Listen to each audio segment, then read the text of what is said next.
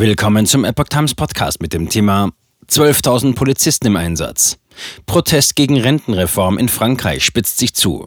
Über eine Million Demonstranten. Ein Artikel von Epoch Times vom 24. März 2023. In den Streit um die Rentenreform in Frankreich kommt keine Ruhe. Neue Proteste und Streiks machen Druck auf Präsident Macron und die Regierung. Aus Deutschland gibt es Unterstützung für die Streikenden. In Frankreich haben sich die Streiks und Proteste gegen die Rentenreform zugespitzt. Gegner der Reform blockierten am Donnerstag einzelne Bahnhöfe, Straßen und auch einen Teil des Pariser Flughafens Charles de Gaulle, wie Menschen berichteten. Die Stimmung bei Protesten in Nantes und Rennes war demnach aufgeheizt. Im südfranzösischen Bordeaux wurde ein Feuer am Eingangsbereich des Rathauses entfacht. Beschädigt wurde das Portal eines Säulengangs, das zum Vorhof des Rathauses führte, sagt eine Sprecherin der zuständigen Präfektur der deutschen Presseagentur. Ein Mann sei festgenommen worden. Auch in Paris setzte die Polizei bereits am Nachmittag Tränengas ein.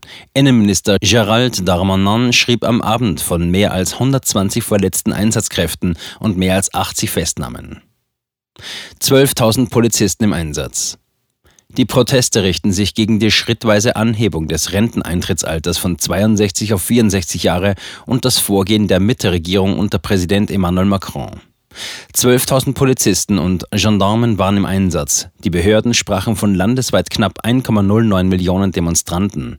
Laut der Gewerkschaft CGT beteiligten sich 3,5 Millionen Menschen. Für Dienstag haben die Gewerkschaften zu neuen landesweiten Streiks und Protesten aufgerufen. Der britische König Charles III. soll dann zu Besuch in Frankreich sein. Die Streit- und Protesttage waren wochenlang überwiegend friedlich verlaufen. In den vergangenen Tagen kam es bei spontanen Demonstrationen immer öfter zu Gewalt.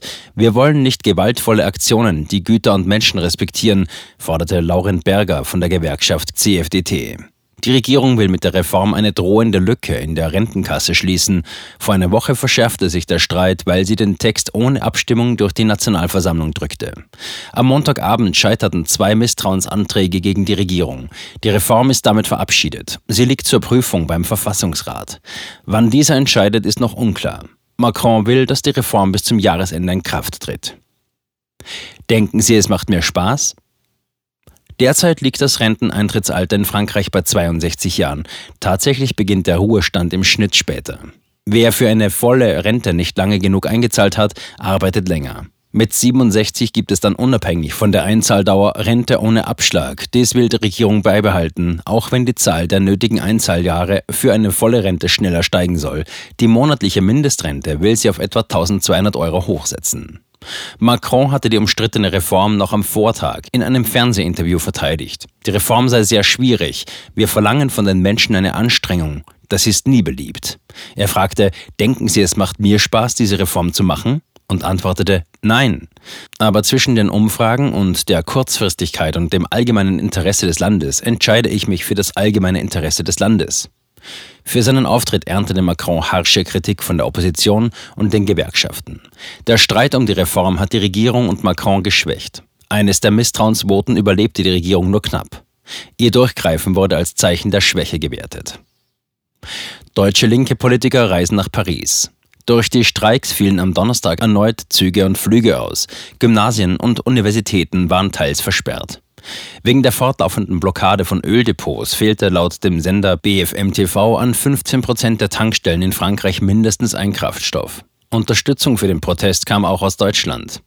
Die linken Vorsitzenden Martin Schirdewan und Janine Wissler beteiligten sich an der Demonstration in Paris.